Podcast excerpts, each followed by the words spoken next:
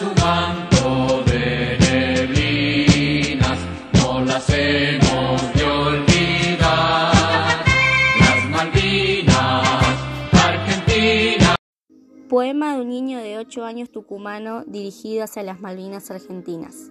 Gracias soldados argentinos, lucharon con coraje por nuestra patria, dejaron alma y vida en nuestras islas Malvinas.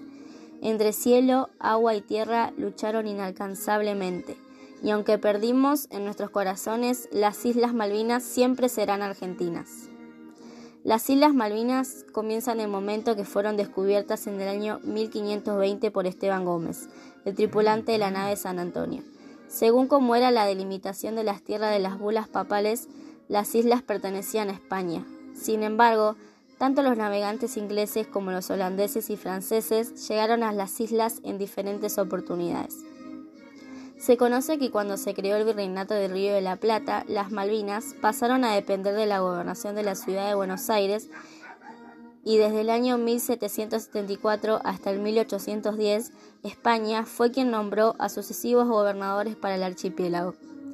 En el año 1820, la fragata argentina conocida como la Heroína fue enviada a Malvinas, con la decisión de tomar posesión definitiva de las islas, y fue en el año 1825 donde se produjo el gran hecho significativo.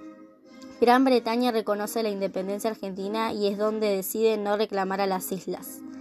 En el año 1820, el gobierno de Buenos Aires es quien le otorga a Luis Bernet en concesión el puerto Soledad para que se construyera una colonia. El 3 de enero de 1833, Inglaterra invadió las Islas Malvinas. Fue una operación militar del Reino Unido y Gran Bretaña, e Irlanda. Desde ese momento las islas han estado bajo dominio británico, hasta el periodo que comenzó la Guerra de Malvinas. Dicho esto, comenzamos a contar que la Guerra de Malvinas se produjo entre el 2 de abril y el 14 de junio de 1982 y de la cual formaron parte la República Argentina, el Reino Unido, Gran Bretaña e Irlanda del Norte. Las causas de este hecho fueron varias.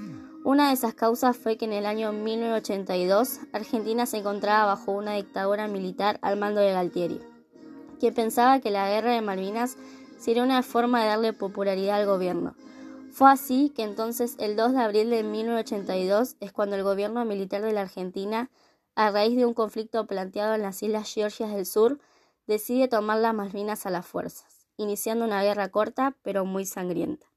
Comenzó con la conquista de Stanley, capital de las Malvinas, por parte de las tropas argentinas, donde consiguieron desalojar al gobernador británico y en poco tiempo se creó una gobernación militar argentina para cambiar el nombre de Puerto Stanley por el Puerto Argentino.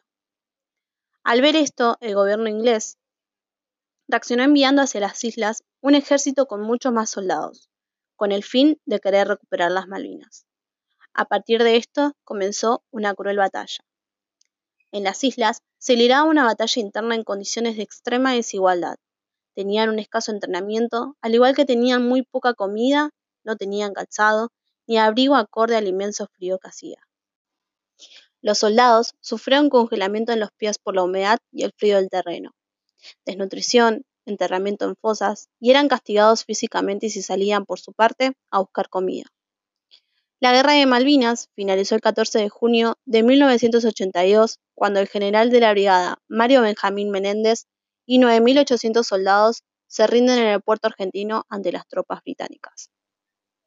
Desde entonces, el gobierno de ese país, sin pena ni culpa, decidió fortalecer su presencia en las islas, fomentando diferentes actividades en ellas incrementando el poderío militar con armamentos y hasta un destacamento de soldados, que se dice que supera los 1.500 hombres. Por otro lado, los resultados de esta guerra fueron muy tristes, ya que hubo 650 soldados argentinos entre 18 y 20 años que fallecieron, 350 a 454 suicidios, 1.687 heridos, 313 prisioneros de guerra, 47 aeronaves destruidas y seis buques hundidos, mientras que del lado de los ingleses hubo 255 soldados muertos. Esta misma derrota en Malvinas hizo que se viniera el fin de la dictadura y de la junta militar que gobernaba el país argentino.